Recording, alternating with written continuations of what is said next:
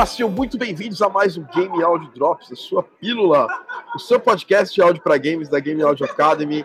Estou aqui com ele, diretamente de Vancouver, e num lugar que não tem um bilhão de pessoas falando ao mesmo tempo, Maurício Ruiz.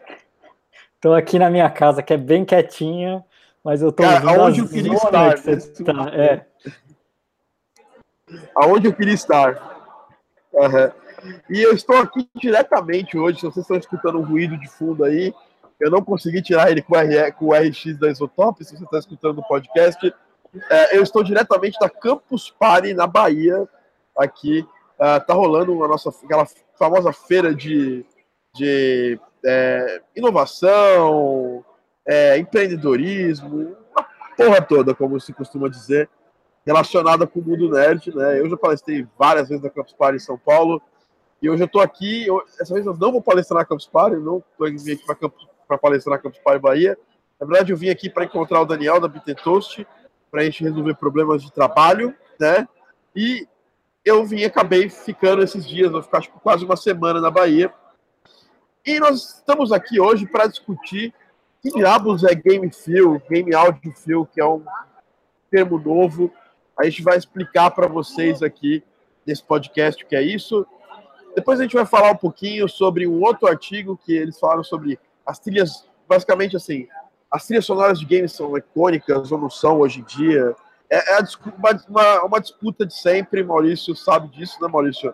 Tanto na, na área de, de, de áudio, de áudio para games, de game music, quanto na área também de música para cinema, sempre rola essa indagação assim de ah, de música normal também, né? Sempre as bandas antigas. É, as músicas de hoje já não são mais icônicas como eram antigamente e tudo mais. Uma galera aqui chegando, o Keishon, que é, na verdade é o Cássio tá chegando aí, Danilo Luiz por aqui. a Radix Music, boa noite. Shows, boa noite. Boa noite a toda a galera que assiste ao vivo esse nosso podcast eu já tinha avisado semana passada que ele quase não rolaria, mas acabou rolando. Ontem eu tentei fazer uma live com os meus alunos, eu fui expulso da Campus Party, pra, não pude fazer a live, porque eles falaram que ou eu dormia aqui, ou eu, fazia a live e dormia aqui, ou eu ia embora pro hotel. Aí eu fui embora pro, pro hotel, a internet aqui na Bahia realmente não é. Porque não é ninguém merece dormir na Campus Party, né? Não, ninguém não merece. Tipo assim, se eu tivesse uma barraca aqui pra dormir, beleza, mas ninguém merece dormir na rua, né, velho? Numa cadeira. Ainda mais não, nem uma barraca. Cama... Eu acho que a gente não tem mais idade pra. Eu tô velho pra isso. Eu já não durmo mais em ah, eu, não durmo. Eu sou o antítese. É, eu sou aquele cara que vai pedir pra não ficar no hostel, que vai querer ficar no hotel, que gosta de uma cama quente. É, o famoso velho. É, exatamente. Então, tem uma galera aqui assistindo, o Lucas por aqui. Uh, Bernardo Red, boa noite, Bernardo. Boa noite a todo mundo que está por aqui. Vamos discutir os assuntos da semana. Lembrando que uh, eu tenho uma novidade para vocês sobre esse assunto. Uh, na segunda-feira, é, eu vou mandar para vocês uma, um, um conteúdo exclusivo relacionado para esse assunto. Se você estiver assistindo escutando esse podcast depois da segunda-feira, antes da sexta, que a gente, depois da sexta que a gente grava o podcast, esse conteúdo já vai estar aqui embaixo para você clicar se inscrever e receber ele. É um conteúdo gratuito voltado para esse assunto. Luiz Carlos, boa noite. É o Luiz do Ritmosphere, né? Grande Luiz. Bom, bora lá então. Então, é, rolou um artigo, né? A Sound Effect publicou, mas não é do. do, do o nome do, do, cara que publica na Sound Effect é um nome impronunciável para gente que nasceu do lado que não é. O Asbjorn. Bjorn, Bjorn, Bjorn não, não, não, não. Jacob, Jacobsen, não é? Era, o Bjorn, Bjorn Jacobsen é o nome que dá para falar. É. Agora, o nome do dono da A-Sound Effect é ah, é, é. As, Asboyd Anderson. É. é um nome bizarro que não dá para falar. É o Anderson. Vou chamar ele de Anderson mesmo, que é tipo o nome mais bonitinho para chamar ele. Ah... Pô, Luiz que é um gênio, velho. É, pô, que é isso, cara. Bora, vamos lá então começar aqui o podcast. Ele escreveu, o Bjorn escreveu um artigo bem interessante de um assunto que a gente sempre é, bate nele, mas a gente sempre pega muito leve, porque ele sempre se mistura com o assunto de áudio é, adaptativo para games, que é como manter a imersão, né? que basicamente a imersão é você se sentir participando daquele mundo ou controlando aquele mundo do jogo. E basicamente esse, esse artigo ainda fala assim: mais reduz, reduzir a repetição e a fadiga auditiva, que é uma coisa que eu, eu confesso, Luiz, que eu escutei pela primeira vez essa, essa, esse termo em 2010, num artigo que saiu na, no Gama Sutra, entendeu? E aí, desde então, eu uso esse, isso aí na, na minha vida para tentar evitar nos jogos que a gente atinja a fadiga auditiva. Então, em linhas gerais, Maurício, você leu esse artigo, né? Li. É, ele, é, ele é Mais muito... de uma vez. É, eu, eu li uma vez, fiz algumas anotações, e essas anotações vão virar. Eu criei um. Eu estou criando aqui uma, um mapa mental de como é, diminuir a, a fadiga auditiva nos jogos, como aumentar a imersão de áudio nos jogos. Então, basicamente, o Bjorn ele, ele fala um pouquinho sobre a teoria do nuisance scoring. Como é que você traduziria isso aqui, Maurício? Puta. Não traduz. Sei é, lá. É uma, é uma. Chatice é. Puta. É, o, a trilha sonora é inconveniente. Vai, é, chata, é. É chata, inconveniente. É. Porque basicamente o que acontece? A gente. A, a gente começou a fazer áudio para games baseado em áudio para outras mídias é, audiovisuais. E a gente bebeu nessa fonte durante muitos anos. O próprio Koji Kondo bebeu nessa fonte quando ele fez a trilha sonora do Mario, né? Ele aproveitou lá no Super Mario né, do NES a, a, a, aquela ideia de motivos condutores, né? para criar toda, toda a história, toda a trilha do Super Mario. E a gente vem se aproveitando da, da, da do cinema e de outras mídias para fazer as nossas trilhas. Mas o que acontece? A narrativa, o modo que a gente opera o jogo, é diferente do modo que a gente consome um filme ou uma série, né? E isso acaba gerando uma coisa que é esse essa trilha sonora é, inconveniente, né? E por quê? Porque que acontece? Às vezes a música, às vezes o jogo peca por ter muita música, que eu acho que é hoje o nosso principal problema, né, Maurício? É, não sei, não sei se é o nosso principal problema. Eu acho que tem.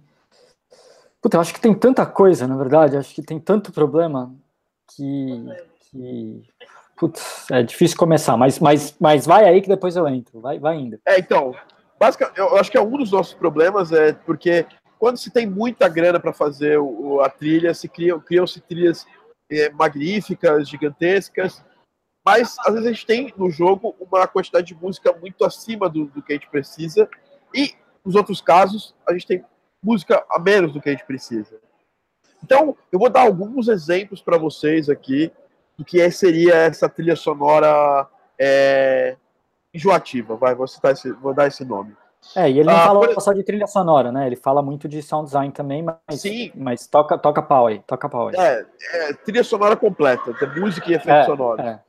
É, por exemplo, uma fase que você vai ficar 5, 6 minutos jogando e tem uma música de 30 segundos ou 20 segundos. Em algum momento, se essa música não mudar, se essa música não tiver uma dinâmica de ir crescendo, de ir mudando a, a, a, sua, a sua tonalidade, a sua a dinâmica, é, ela vai ficar chato. Por quê? Porque você vai identificar muito rapidamente os elementos da música, porque normalmente quando você está jogando, escutando música, é basicamente assim que funciona. Você está jogando, e aí você, pô, tem música esse jogo. Legal, excelente. O jogo tem música. Aí você começa a identificar os elementos da música, a melodia, que é a primeira coisa que normalmente a gente, a gente é, identifica junto com o ritmo. A gente já, você começa a já bater o pé no chão já, do ritmo da música, escutar a melodia. E em seguida você mapeou essa música na sua cabeça. É, e principalmente em games, quando a gente tem a repetição acontecendo de uma forma muito costumaz, né? A gente tem basicamente música baseada em loop, a, a música começa a rolar. é, sem fim, né, sem parar. E a gente já identificou ela na terceira, quarta audição dessa música. E aí, numa fase que eu tenho, sei lá, de 6 a 7 minutos jogando, uma música de 30 segundos se repetindo, sem pausas, você começa, por melhor que seja aquela música, por mais fantástica que seja aquela música, por mais memorável que seja aquela melodia, você começa a ficar um pouco chateado com aquilo. Por quê? Porque a ação do jogo ela vai evoluindo e a música não. Mesmo se aplica para efeitos sonoros. Imagina que eu estou jogando um jogo de é, um jogo de FPS, por exemplo, e eu tenho só uma arma nesse FPS. E todo tiro que eu dou só sai mesmo som de tiro. Outra, outra coisa que as pessoas evitam e não deveriam evitar, e na verdade aprender a fazer certo. É, normalmente as pessoas evitam colocar som de passos em jogos mais casuais. E o Maurício está até fazendo aqui o, o, o, o, sinal de positivo, né? Eu, eu quero que ele entre, é, é, eu já quero que ele entre em seguida, porque você usa muito menos samples do que você, você pode usar. Você cria uma variedade de passos que a realidade é, está muito longe da realidade, muito menos que a, que a realidade. E como a gente está acostumado a escutar esse som, porque a gente anda o dia inteiro, a gente começa a ficar fadigado com isso, né, Maurício? Sim. Então, queria que você puxasse aí, desse mais alguns exemplos aí de, de soundtrack que, que, é, que é enjoativa. É, eu vou, eu vou aí trazer algumas coisas. Eu, eu, sou um cara, acho que é legal até o podcast, porque você é um cara mais focado em música, eu sou um cara mais focado em sound design. E, e eu vou, vou, vou trazer aqui alguns exemplos, que é assim, uh, primeiro de tudo, uh, você falou de passo, é, a, gente tem, a gente tem exemplos de jogos grandes, né? Então, por exemplo, uh, é muito, muito famoso os passos, que são, são pelo menos no, no meio, é, é muito famoso os passos do Dark Souls, que eles são ruins, que eles são chatos, que eles são repetitivos, e todo mundo fala assim, caralho. Todo mundo fala isso, né? Pois é, né? Pô, é uma puta produção, e os caras vão lá, e, e é, fazer o quê? É, saiu do jeito que saiu. É, então, assim, é, a questão dos passos é algo muito importante, no jogo que eu tô fazendo agora, no Josh, tá uma discussão se vai ter passo, se não vai, eu quero que tenha, o pessoal quer que não tenha, é, um, é uma briga grande, mas o mais importante sobre isso tudo, na verdade, é você entender como você fazer um sistema de passos é, que ele seja ao mesmo tempo diverso, sem é, ser dissonante, no sentido de que os loops, os, os loops não, os samples que você se utiliza, etc e tal, que você cria, eles têm que ter um, uma uh, característica sonora, uma estética sonora muito particular e muito grupal. O que eu quero dizer é o seguinte: se você tem um ou dois sons de passo ali e por algum motivo se destoam dos outros dez, toda vez que você ouvir aquele um ou dois, você vai perceber que tem uma repetição. Então você não pode entrar nessa. É, outra coisa são a, a, questão do layering, né? Então não adianta só colocar passo, mas você tem que layerizar o suficiente para que é, crie é, randomicidade quase infinita, no sentido que eu quero dizer assim, você tem, geralmente, você tem o som do passo e você tem o som da superfície que está tá sendo feito o passo. Então, é, você pode sempre, pelo menos essas duas características, você pode sempre randomizar com, com samples daqui, samples daqui, e eles, e eles se combinam randomicamente, né? Então eles tocam randomicamente dentro do próprio grupo, e ao mesmo tempo essa combinação é feita de forma aleatória. É, mas aí a partir do momento, e é o que ele fala nesse artigo, a partir do momento que você tem é, essas combinações todas, e você começa a criar essas combinações todas e começa a criar um número gigantesco, porque aí você já começa 8 vezes 8, sabe, por exemplo, né, 64 combinações, aí vai, vai subindo, subindo, subindo, é, você começa a ter que se preocupar exatamente com o que eu falei primeiro, você não pode ter samples dissonantes dentro deles mesmos, e as combinações não podem ser dissonantes dentro delas mesmas, então assim, tem um monte de coisinha aí que tem que se preocupar, e aí voltando com o que você falou mais ou menos, que eu já falei pra caramba, é... o maior problema de a gente testar isso tudo, fazer isso tudo da maneira que deveria ser feito, principalmente para jogo indie, é budget e tempo. Porque se você tem um budget pequeno, significa que você tem menos tempo para fazer, né? Porque tempo é dinheiro, né? No sentido de é, todo mundo precisa trabalhar, se você recebe pouco num jogo, você precisa fazer mais de um jogo. Então, você vai ter menos tempo para trabalhar numa coisa só. É, então, querendo ou não, é, quanto menor o budget, e aí a gente fala principalmente de jogos indies, mais difícil a gente, a gente é, é da gente conseguir fazer essa coisa de forma realmente interessante, de forma que realmente funcione do jeito que deveria, né? Tá bom, Maurício. Muito legal você ter falado isso aí, que tecnicamente hoje fazer essa, essas duas layers é, entre passo e, e, terreno, que basicamente seriam as duas layers. Então, é o passo que eu tô dando, eu tô com sapato, tô com chinelo, tô com tênis, é o tipo de passo. É, que, e aí você vai ter vários sons desse tipo de passo. E a layer seria o terreno. Você tá dando passo na, na grama, tá dando passo no, no concreto, está dando o tamanho da sala, isso você pode controlar via automação, pelo tamanho da, da sala você mexe no reverb, no plugin de reverb do seu seu middleware ou da própria Unity. Tudo isso dá para você já fazer hoje de uma forma muito fácil. Eu acho que no Dark Souls foi uma parada diferente ali que, que rolou. Não dá para, eu não tenho uma explicação é, simples para essa parada que não seja tipo alguém esqueceu de fazer e fizeram no último dia, assim, e aí ficou. Nossa, nossa, tem que ter passo, né? é, ou, ou decidiu não vai ter passo e aí na hora de lançar o jogo um dia eles decidiram assim, não, vamos colocar passos no jogo e pronto. Bom, a parada é a seguinte, é, isso que o, que o Maurício está falando é muito importante, porque a gente tem, no lado, é, uma, a escassez de, de, de, samples, e do outro, ter samples a mais, ter muitos passos, e aí a gente começa a criar muitas variações, e para quem mexe com Fmod, por exemplo, você cria dois multi-instruments, um para um, para cada tipo de passo, né, para cada tipo de, de calçado que eu estou usando e um para terreno ou para pós-passo, sei lá, você pode fazer de várias formas diferentes.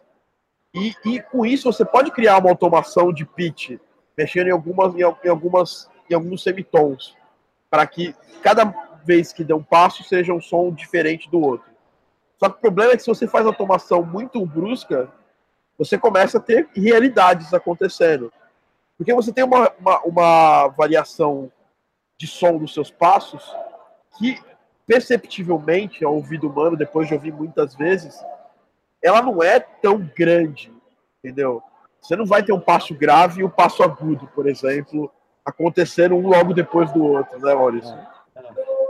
É, é, é não, e não só. É, a gente está falando de passo, e passo é uma coisa que as pessoas pouco se preocupam, porque é uma coisa geralmente muito sutil dentro do jogo, né? Mas, mas, mas espaço e, por exemplo, som de pulo dessas coisas diz muito sobre o personagem, diz muito sobre tudo, porque quanto mais grave o passo, maior a sensação que você tem de peso. Então, maior o seu personagem. Quanto menor o passo, menor a sensação de peso. Tem tanta variável envolvida que mexe exatamente nessa coisa do, do, do game audio feel, que no fundo, no, no fundo não é nada além do que imersão dada pelo, pelo game áudio, né?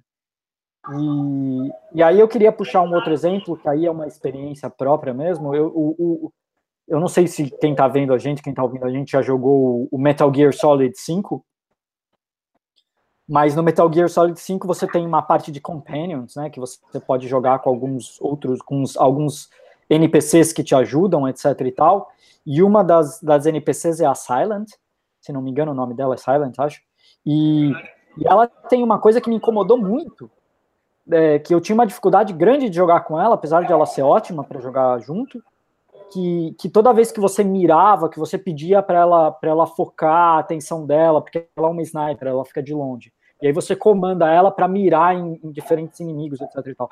Cada vez que você pedia ela para mirar alguma coisa, etc e tal, ela ficava assoviando, assim, em looping, uma melodia forma infinita. E aí você, você ficava. irritar. E aí você começava a ficar, porque assim, eu tava jogando, uma, uma, missão em Metal Gear Solid 5 demora, sei lá, às vezes meia hora, 40 minutos, são missões longas. E aí ela ficava lá assoviando a porra da melodia o tempo inteiro, cara. Chegou uma hora que eu parei de jogar com ela. Eu falei assim, eu não vou mais jogar com essa menina. Foda-se, ela é ótima, mas eu não aguento mais esse assovio. E parei de jogar. Voltei a jogar porque tem uma hora na história que se você não joga com ela, você não consegue avançar na história. Você precisa criar um bond com ela para que a história avance. Mas isso, para mim, também é uma. É uma é... Eu não sei nem se é falha, é uma escolha criativa. Mas assim, é uma escolha criativa que você fala assim, com certeza tem gente que adorou e tem gente como eu que falou assim, cacete, cala a boca. Aqui de novo, né? Passando aqui de novo. Pois é, tipo, puta que pariu. E fica lá no seu ouvido. Caralho, cara, é foda. Então, assim, tem algumas escolhas criativas que, que, que, parecem muito interessantes também, mas que, mas que exatamente por causa dessa questão da repetição, às vezes elas criam um problema imersivo sério. É, com o tempo daria para resolver essa situação. Ela subia, ela podia diminuir as chances de vezes que ela subia, porque ninguém fica subindo o dia inteiro. Né? É. Tipo, ninguém, ninguém subia exatamente do mesmo jeito. Ninguém consegue fazer, por mais que, que, que faça, sei lá, na mesma nota, é, vai estar tá um, vai estar tá uma pequena tonalidade uhum. diferente da, do, da, de cada subio que você fizer. É. Então, basicamente, eu acho que é, dá para resolver isso. E eu acho que nesse primeiro, primeiro exemplo aqui, como que a gente resolveria esse problema do, do, dos efeitos sonoros que ficam chatos demais, por, tanto por falta quanto por é, sobra de samples? Excesso de variação. Excesso de variação. É, tem lá no, no, artigo do, do, do, do Bjorn, ele fala muito sobre é, é, me, mexer nas frequências dos sons, né? Suprimir algumas frequências que são mais, mais chatas. Isso vai entrar na parte de mixagem né, do jogo em si. Porque assim, imagina que você está só trabalhando com, com um efeito sonoro e ele tem a sua, a sua amplitude da onda. E sempre sobra um tailzinho, assim, uma coisinha. Essa coisinha que sobra e você não foi lá, não cortou, não normalizou aquilo tudo, em muita execução pode gerar ali um sentimento de, de, de chateação. É, e também você, você ter no, no, mesmo espectro, no mesmo ambiente do jogo, muitos elementos usando a mesma frequência também acentuam isso. É, porque ela vai, ela vai, ela vai não... somando, e aí cria uma bola de frequência, assim que. Cria uma parede, né? Exatamente. Que, que, e aí, com, com a compressão do jogo, né? Porque quando você mixa, você comprime, ele vem para cima, aquilo vira um, uma massa de frequ... daquela única frequência que fica no seu ouvido, assim. É, sabe? Faz, fazendo aquela bola de frequência que atrapalha. Então, quando você tá, é, quando você trabalha no jogo como sound designer, como audio designer, às vezes até como compositor, quando você senta para jogar o jogo, você tem que analisar. Isso é muito de ouvido, não é, ah, vou passar no loudness meter para ver se está rolando isso aí. Porque isso não é loudness, isso aí é, é balanço de frequência, é uma mixagem mesmo. Percepção. De, é, e assim, a mixagem, você vai perceber a mixagem via percepção. Sim. Então, por exemplo, se você tem no jogo a trilha muito forte, muito pesada, você vai tentar fazer os sons de passo usando frequências mais médias. Não vai puxar tanto pro, pro, pro grave. Por quê?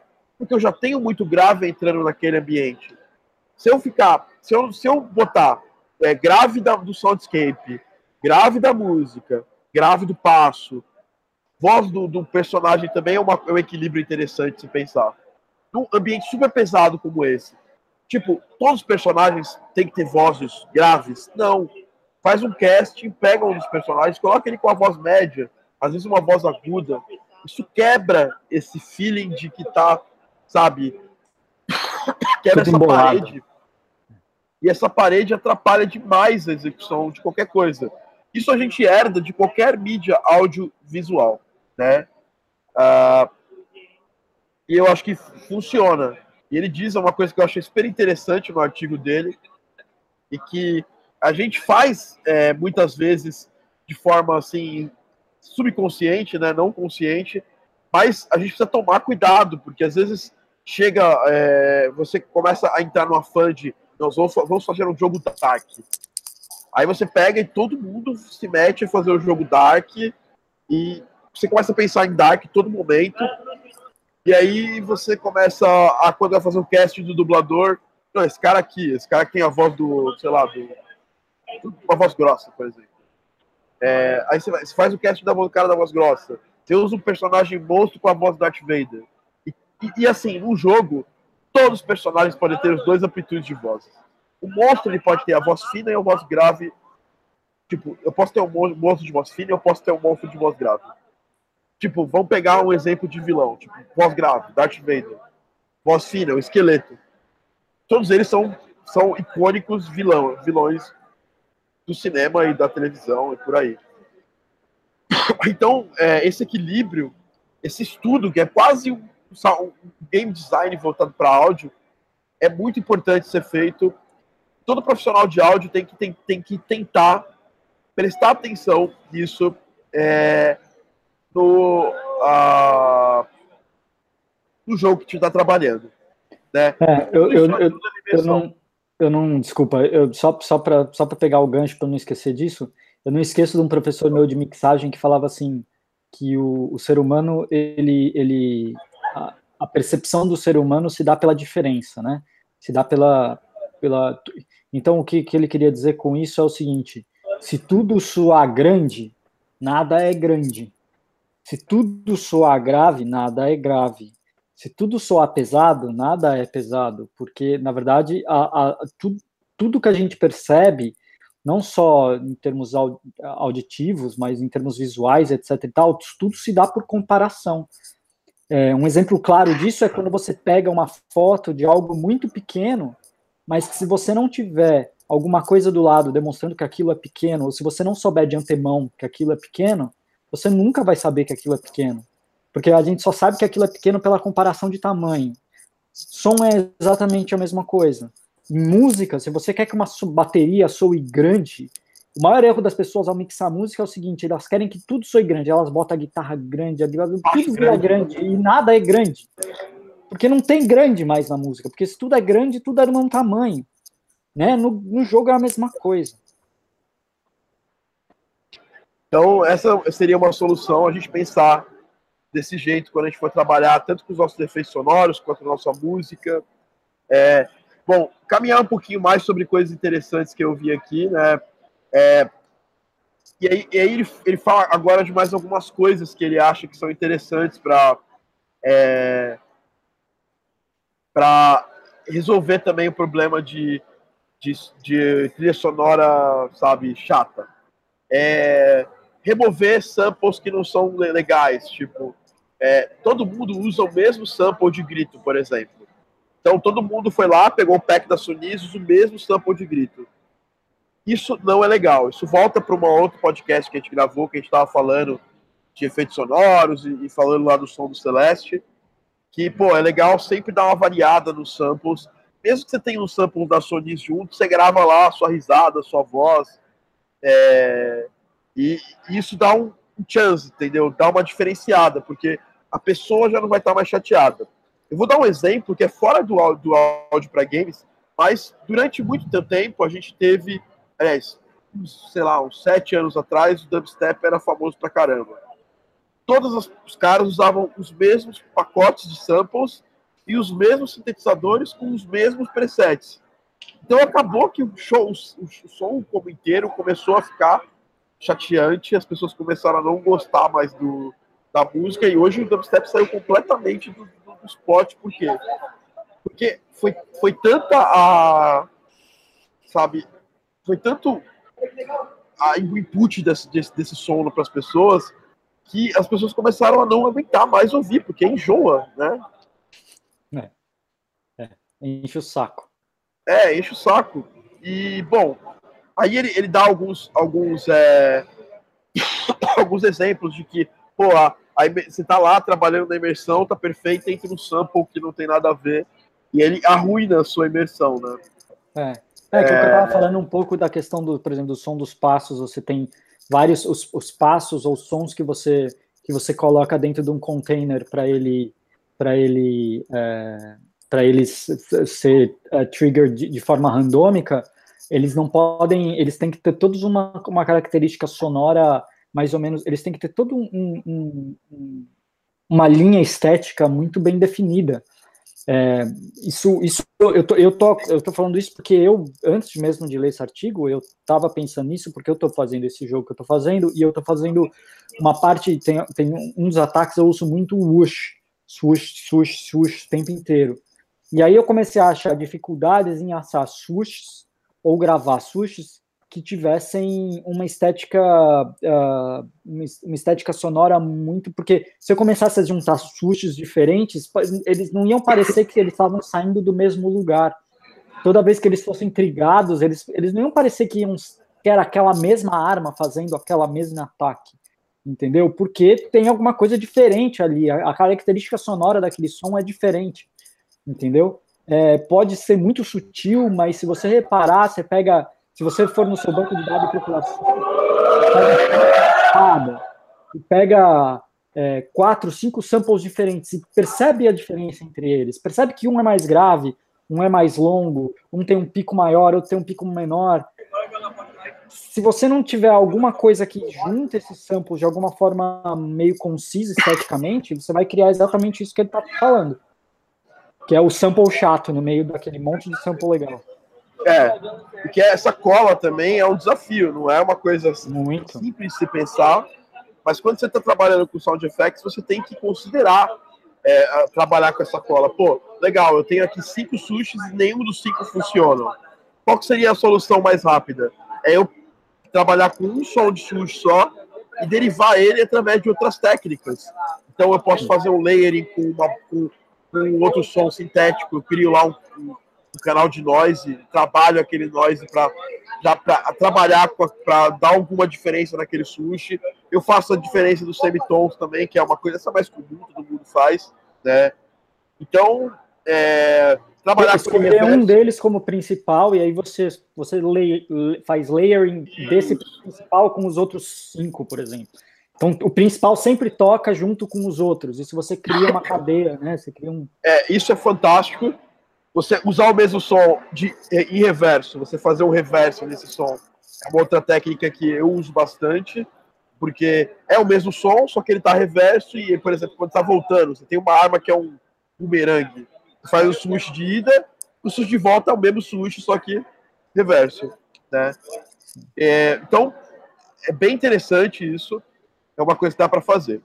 E tudo isso, a, o que, que é basicamente a imersão, né? Segundo o artigo, e eu também concordo.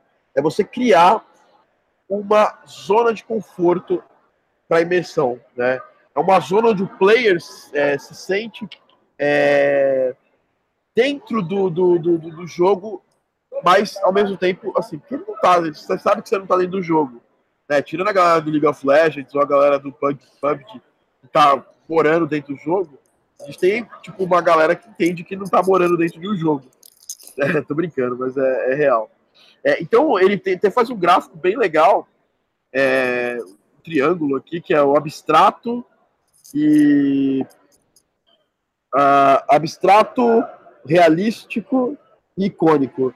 E o seu, e o seu nicho, ele tá entre esses, né? Entre o abstrato, o, é um spotzinho entre o abstrato, o, o o realista e o icônico. Porque nem todo som você consegue fazer icônico e nem todo jogo você só vai usar sons icônicos. Exatamente. A gente sempre fala Super Mario tal, mas dentro de Super Mario tem vários sons que não são nada icônicos, são funcionais. É um, um simples som de clique.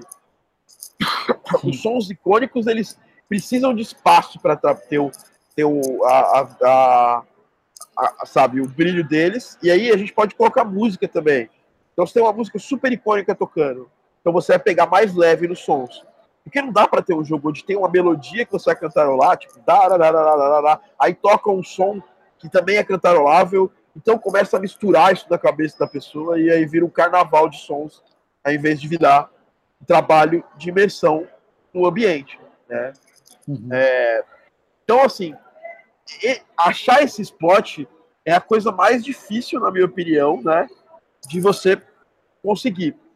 Mas ele dá algumas dicas, eu acho muito legais, que é os sons terem fases, né, como por exemplo, é, uma magia. É, vai ter o cast, que é você você carregar a magia, vai ter o launch, que é você lançar a magia, e vai ter, sei lá, o fim da magia, né? Uh, a gente trabalha isso muito com efeitos sonoros, e isso não precisa funcionar só com efeitos sonoros. pode funcionar com música também.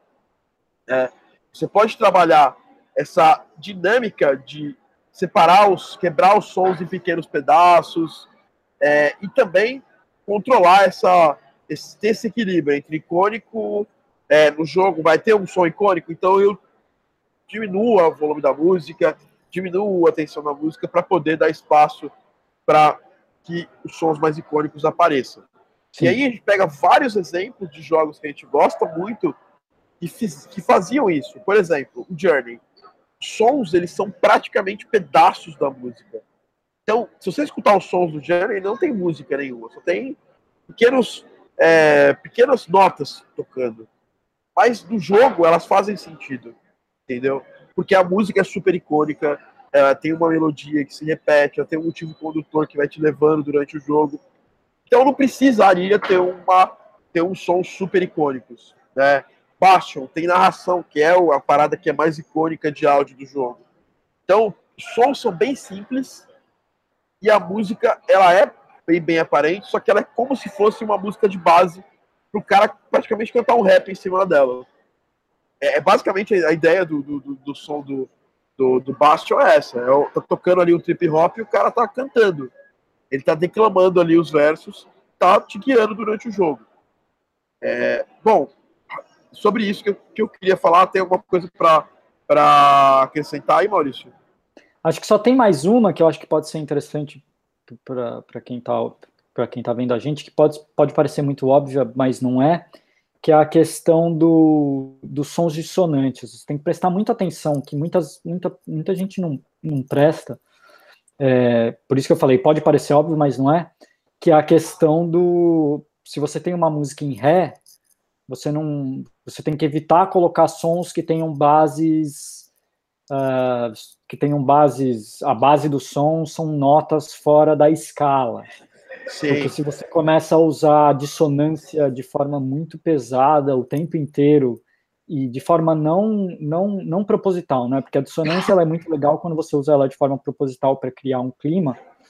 Mas se, por exemplo, você começa a usar a dissonância por, por mero é, é, por mera desatenção, porque você não prestou atenção nisso, é, você começa a criar um ambiente do jogador em que ele começa a ouvir notas que não batem com a música e isso cria um desconforto muito grande, não só durante o gameplay, mas durante o, o menu mesmo, o UI, etc, etc, etc, né? Isso tem pouca gente que presta realmente atenção nisso de forma mais pesada, assim, Concordo. Cara, isso que você falou é fantástico e é muito sem. Primeiro que assim, o ouvido das pessoas, assim, música popular é música tonal. Então, é. vamos começar a pensar igual as pessoas que vão jogar o seu jogo pensam. Então, quando você vai usar o recurso atonal na sua música, ou modular de uma forma bem bizarra, assim, a sua música, tem que ter um objetivo essa modulação. Sim. Entendeu? Tem que ter um porquê. E normalmente o porquê é porque você quer chamar a atenção do jogador. Então ele está lá na sua zona de conforto, e aí você toca uma nota fora daquele campo harmônico. É para quê? É para chamar a atenção do cara. Por quê? Porque alguma coisa vai acontecer? Pode ser. Porque alguma coisa vai estar acontecendo naquela hora? Pode ser. Agora não dá para durante o jogo você tá lá e aí o som de um item que você pega é sonante com a, com a trilha sonora do jogo. Isso é muito importante, prestar essa atenção e entender é, que funcionalmente isso faz diferença. É a mesma Sim, coisa. E onde a dissonância, a dissonância acontece, né? Um item de vida não pode ser dissonante, porque o item de vida ele é alegre. É, quando você pega alguma coisa que ela te, te dá healing, etc e tal, ela não pode ser dissonante, porque a dissonância ela te leva para um outro estado, que geralmente não é esse estado de, de harmonia que o healing te dá, né, que, a, que, a, que o ganho de vida te dá. Então você tem que entender também onde colocar essa dissonância, né, para que ela não seja entendida de forma diferente, né. É, e é por isso que muitas vezes o compositor ele cria as músicas não, não na mesma tonalidade, mas em tonalidades que sejam compatíveis com a tonalidade da nota que ele está tocando. Então eu não preciso fazer a música na mesma escala, mas eu posso fazer a música, eu posso fazer o efeito sonoro usando uma nota que tem na, na, na escala de, de, todas as músicas que eu estou tocando durante o que eu posso tocar durante o jogo. Isso facilita demais, né? Porque o que acontece? Essa nota que você está tocando, ela está dentro da escala da música da fase 1. Aí você vai na fase 2, essa música ela tá totalmente fora dessa escala. E aí você tem problema, entendeu? Porque a pessoa vai, vai sentir um estranhamento muito grande, às vezes vai botar culpa na música, vai botar culpa no efeito sonoro, vai botar culpa no jogo, entendeu? Então é muito importante isso. Bom, agora vamos fazer aquela pausa, Maurício, para trocar ideia com a galera que está aqui, é, que está assistindo ao vivo. Primeiro, você está assistindo ao vivo, dá seu like aqui. Uh, já se inscreve no canal se você não é inscrito, para continuar recebendo os nossos podcasts e vídeos semanais aqui da Game Audio Academy. Uh, eu tô aqui, o, o, pessoas novas que não, não assistiam, que pelo menos eu nunca vi. O, o, o Luigi Tru tá dando um salve. Uh, o Jean tá aqui faz tempo, mas vou dar um oi para ele. É, Jean andar em local seco ou molhado com sons diferentes de cada superfície. Legal isso. É, o Luiz Carlos perguntou: música de Final Fantasy seria? Não, eu não sei qual Final Fantasy, são muitos. É, uh, o Dan Castro está assistindo aqui, ele falou: e aí, Baiano? tá assistindo, tô assistindo essa aula. Legal, cara. Dan é aqui da Bahia também, a gente vai se encontrar em breve. Uh, a Silvia, a, a Silvia Pá falou, deu uma risada. Oi, Silvia Pá, tudo bem? Então, deixem aqui suas perguntas, é um assunto bem importante que a gente é, discuta. Você que está assistindo depois, você pode pegar e. É, tipo, comentar depois desse podcast e ampliar a discussão. Aqui é uma discussão de duas pessoas hoje aqui, mas a gente quer que mais pessoas participem dessa discussão, até porque Não, é um assunto. Ele manda mensagem lá, a gente cria uma discussão lá, tá tudo certo. É, exatamente. Tanto nos comentários do podcast quanto no post. Onde você estiver vendo, você manda um comentário e a gente pode discutir sobre o assunto. É, Maurício, bacana a gente ter falado sobre, sobre tudo isso. É... E a grande verdade é que isso são pensamentos. Não existe uma regra de game audiofil, assim como não existem grandes regras de game design. Você tem que perceber o polimento das. Tipo, quando a gente falou outro dia, eu estava tava falando de polimento de, de áudio, né? Que é você fazer, testar depois que você terminou, jogar depois que você, que você implementou e, e, e percebendo durante o processo as coisas que, que estão acontecendo de certo ou de errado naquele áudio, né? naquele jogo, o que poderia ter existido, uma ideia que você achou que era fantástica e no final não era tão fantástica, quando você jogava, jogava você viu que não estava. Tem mais uma pessoa aqui falando. É... Putz, tem um, uh, o, o, Luiz, o Luiz Tru, eu não comentei antes, mas acompanho muito a Game Audio Academy. Thiago, em breve vai ser minha hora do curso completo. Legal, cara. A gente não abriu vagas, mas a gente vai abrir. Você estará na Campus Party amanhã, Silvia. Estarei sim, estarei, porque amanhã, é, no dia que eu, palest... que aqui fazendo essa live, o Daniel vai estar palestrando aqui na Campus Party à noite. É, já jogaram a palestra dele para abril, já jogaram a palestra dele para tarde. Eu acho que vai ser à noite, eu acho que vai ser por, pelas 7, 6 horas, 7 horas a palestra dele, né? É, eu vou estar assim amanhã aqui. Tá bom, Silvia? É, bom, vamos, vamos falar um pouquinho de. Rolou aí umas, umas dicas de plugin hoje. É, me fala, essa semana eu, eu, usei muito o DVN Beat Crusher, eu estava trabalhando no, no, no, no, Blazing Chrome, né? E eu usei bastante o Beat Crusher, junto com alguns plugins da Sound Toys, mas é besteira é, indicar Sound Toys de novo, porque todo mundo indica Sound Toys. É, a, a Melda Productions e, e deem, zoem do jeito que vocês quiserem, eu sei que realmente dá para zo dá para zoar. É, ela liberou uma série de plugins gratuitos no site dela. O delay vale tem... a pena pegar, hein? É, inclusive, a, a, o delay eles liberaram hoje gratuitamente. É Melda Production, com L, não com, com. Como se fosse falar merda, mas você troca o U pelo L. Pelo, é o, L, o R pelo. É, pode falar? É, é o Cebolinha. Ah, é o Cebolinha, né? Para quem está perguntando onde a gente pode achar esse artigo, eu estou colando ele nesse momento no chat da, da, nossa live. Se você está assistindo a live no YouTube, você vai ver agora eu comentando lá. Se você não está assistindo pelo YouTube, vai estar nos comentários do podcast, no SoundCloud ou no iTunes, aonde você quiser. Uh... Tem alguém pedindo esmola aqui, tipo, pa... não, eu, eu não vou. Aqui não é isso, velho. Olá, pessoal, você que é feio esmola. Tipo, se você está assistindo nosso podcast, não, você não está interessado em áudio, áudio para games, eu, você não está no lugar certo. Vai para, vai fazer outra coisa, vai, vai ver a moeba, vai, é... tipo, você está pedindo views, cara. Se você tiver um bom conteúdo, as pessoas vão ver o seu conteúdo. Certo, Aldires? Se você tiver um ótimo conteúdo, as pessoas vão ver seu conteúdo. Se você não tem um conteúdo legal, ninguém vai ver. A Poliverse publicou também um, plugin, um plugin novo gratuitamente há pouco tempo. O Radix está falando.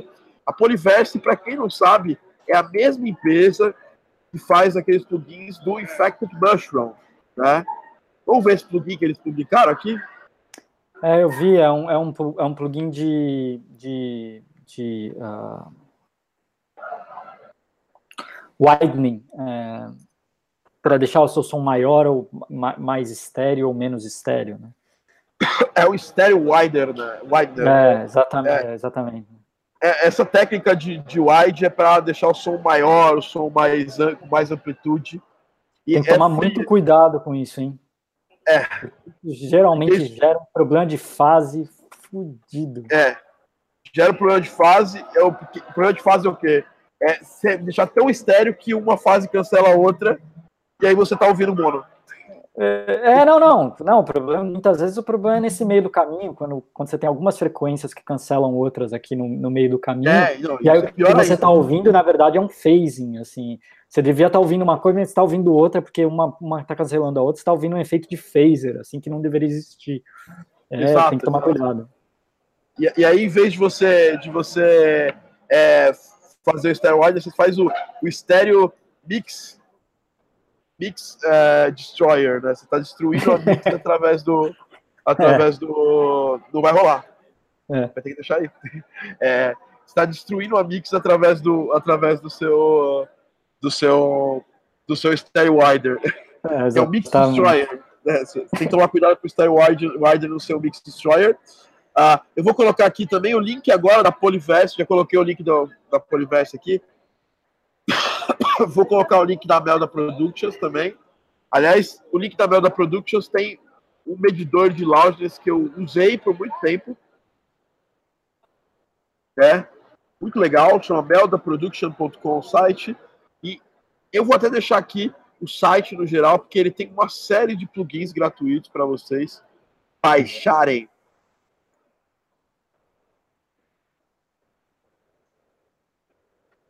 Tá aqui. Bom, uh... então é isso, Maurício. Mais alguma dica de plugin, alguma coisa? Cara, não, não que eu. Eu, eu, eu, eu comprei uma, uma biblioteca gigantesca de sons agora. Comprei a, a Odyssey uh, Essentials, a Odyssey Collection Essentials da Pro Sound Effects. Deve chegar semana que vem. São 16 mil sons do do, do Magini, do Magini, do, do, do, cara que fez, né? É, é, é, uma, é, uma, é uma biblioteca de sons uh, curada pelo, pelo Mark, e, e, ele, ele fez Blade Runner, fez uh, Mad Max, fez um monte de filme fudido. E ele, comprei, ele tava um... em promo... Você comprou por causa de um artigo, né? Hã? Você, você comprou por causa de um artigo, provavelmente, que saiu uns tempos atrás mostrando como eles fizeram sons do, É, exatamente, exatamente. É... Eu, na verdade, eu conheci, conheci a biblioteca por causa do artigo, e aí quando eu fui ver, a biblioteca estava em promoção, eu estava precisando de uma biblioteca grande, assim, geral, e acabei comprando. E aí, nas próximas semanas, a gente bate um pouco papo sobre ela e traz o que é bom, o que, é de, o que tem de bom, o que tem de ruim nela. Ah, cara, interessante, né? O, a gente. É, quanto custou isso aí, Maurício? Cara, ela em promoção custou 900 dólares americanos. Uou! Mas é. assim, aí você fala, nossa, eu, eu, Cauê, a gente gasta no mínimo uns 3 mil reais por ano de sons da, da Blue Library. Aí você fala, putz, vocês são retardados, vocês estão gastando som. Cara, a quantidade de job que eu faço no ano, ela paga isso sobra muita grana. Tipo, é, não, tipo... é, e não só, por exemplo, essa é uma biblioteca que eles chamam de all-purpose, né? uma biblioteca para quem tá, para quem não tem uma biblioteca, para quem quer comprar uma biblioteca que tem um pouco de tudo, com qualidade alta, então é uma biblioteca que ela tem 16 mil sons. Se você for fazer a conta do quanto você está pagando por som, cara, é menos de 5 centavos, é assim, é um pouco mais de 5 centavos, alguma coisa assim, é, é ridículo. Então, assim, se você tem o dinheiro para comprar numa promoção dessa, porque o preço dela mesma é de quase 1.500, é, ela estava em promoção, é, pode valer a pena, pode valer a pena. Tudo depende das, das livrarias que você já tem, né, da biblioteca de áudio que você já tem. Eu não tinha uma grande biblioteca de áudio ainda, com uma qualidade muito legal, então para mim valia a pena. Eu tinha várias bibliotecas menores e que tinham buracos nelas, que precisavam de sons e que às vezes eu tinha dificuldade. Agora eu meio que matei esses buracos com essa. Um, deu, um, deu um tiro grande aí para. É, e assim, a gente está quase zerando a biblioteca da, da Boom Library. E são anos que a gente vem comprando, né? Eu compro uhum. uma, o Cauê compra outra, a gente está comprando juntos, né? A gente usa juntos, dá para usar. A gente tem duas licenças, dá para usar, então tá na lei ainda. Cada um usa uma licença e tá todo mundo Sim, certo. Tá tudo certo. É, vamos lá, pessoal, fez umas perguntinhas aqui para a gente fechar nossa, nosso podcast. Uh, o Choso falou aqui, ó, jogos da geração 8-bit não existem tantas variações dos efeitos. Hoje em dia, se a gente quiser uma estética sonora parecida com 8-bit, é viável manter sons iguais para ficar com essa estética? Bom, eu, eu posso falar isso com muita propriedade, até porque eu fiz sons para o Odalus, fiz sons para o. Estou fazendo sons para o Blazing Chrome, e fiz alguma coisinha, não foi quem eu não fiz, para o Odalus e para o Blazing Chrome. É, eu acho que não, acho que você não precisa você pode manter a estética do som que você vai usar.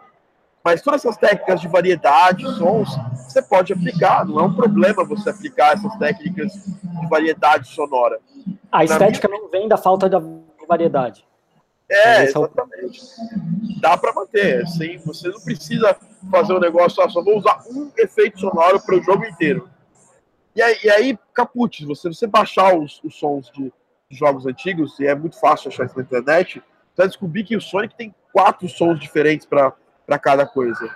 Então eles já faziam isso nessa época, tá? Então não é porque não é porque usam sons baseados em ondas sonoras que a gente usava nos, nos jogos de 8 bits que tem que ser tem que ter menos cuidado. É, a, a Silvia Apa aqui dá umas dicas da, dos que são bacanas da Melda. Da, da Melda, eu acho que bacanas aqui. O Spectral Delay tá, tá grátis para fazer download. O Turbo Reverb parece interessante também. É, eu uso o de áudio, né? O de o meter deles, que é o meter de o loud. loudness deles é, é legal. O loudness deles é, o, loud, o de loudness deles é, legal. O meter é, deles é, é, bem legal. legal e é grátis, né? É, é mais legal ainda. Ah. Bom, vamos ver se tem mais alguma pergunta para a gente finalizar aqui o nosso podcast. Então, a gente, a gente questionou isso aqui, a gente falou, assim, tem que criar variações. Porque dentro de uma nota, dentro de um, de um, de um noise, eu tenho variação. Dentro de uma onda quadrada, eu, tenho, eu posso variar. Então, a resposta é, tem que criar variações, sim. Sim. Eles só não criavam mais variações do passado porque eles não tinham espaço para o áudio. Sim. É básico.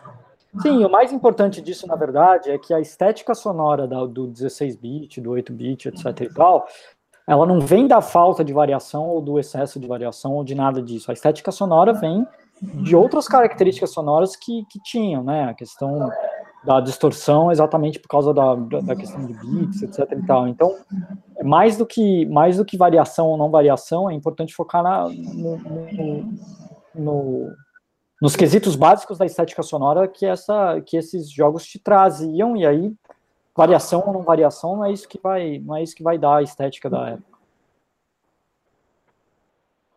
Excelente. O Radix está complementando aqui uma coisa importante é phase correlation meters, né? relação entre as fases. É.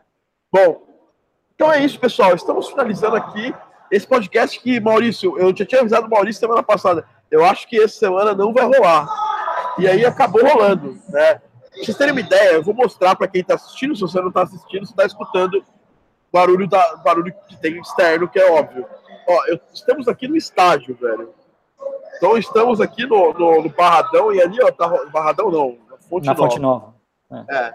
eu sempre confio com o Barradão e a galera fica putaça comigo. É, não então, faz aqui, isso, não. É, ali, brother, tem os palcos ali da Campus Party, aqui tem mais uma galera. Tipo, a Campus Party aqui, realmente, a gente comparar com a de São Paulo, é uma Campus Party Júnior, é uma Campus Party Mini. Ontem tava.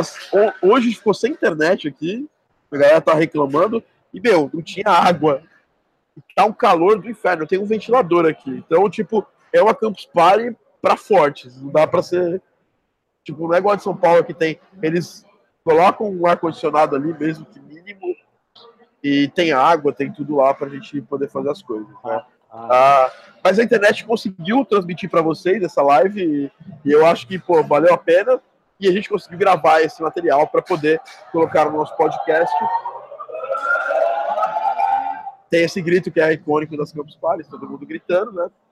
Ontem tinha um cara aqui, era o Gandalf daquele meme do Epic Sax Guy, só que era um Gandalf de baixo orçamento, entendeu? Eu vi, ele, cara, muito bom. Ele tava com, ele tava com um carrinho tocando a música, e aí passou uma mina, e esse aqui é ícone, icônico da, da Campus Party, passou uma, uma, uma moça e falou, para de tocar esse som, que essa música que repete toda hora.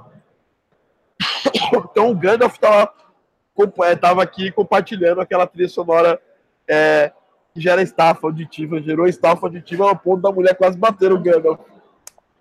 Então é isso, pessoal. Esse é mais um Game Audio Drops. Fica ligado na Game Audio Academy.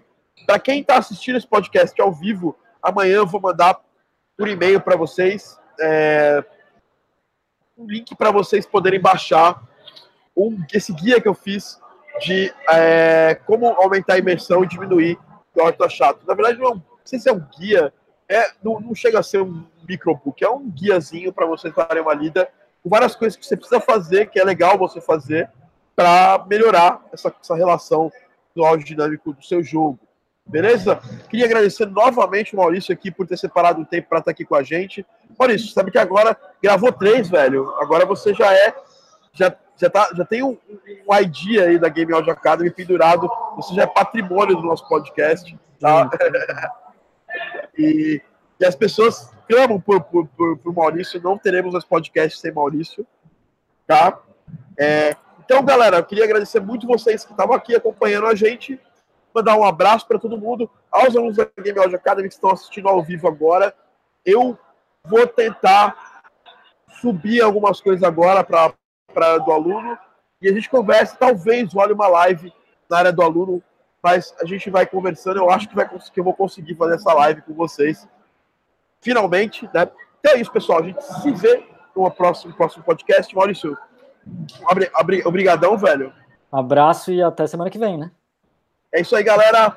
Fiquem ligados na Game Audio Academy, a sua plataforma de, de educação de áudio para games. Aqui você tem cursos, vídeos, você tem muita coisa acontecendo na Game Audio Academy. A gente se vê no próximo Game Audio Drops. Um abraço.